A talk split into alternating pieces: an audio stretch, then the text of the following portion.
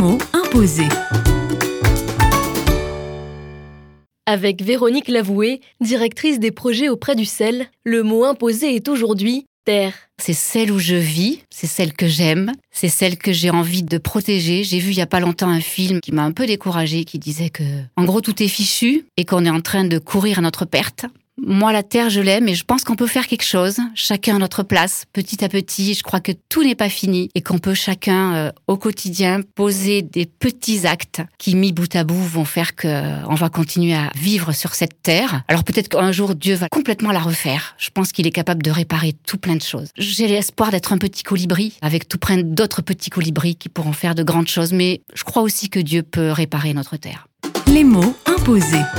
Un mot, un invité, pour un instantané de solidarité.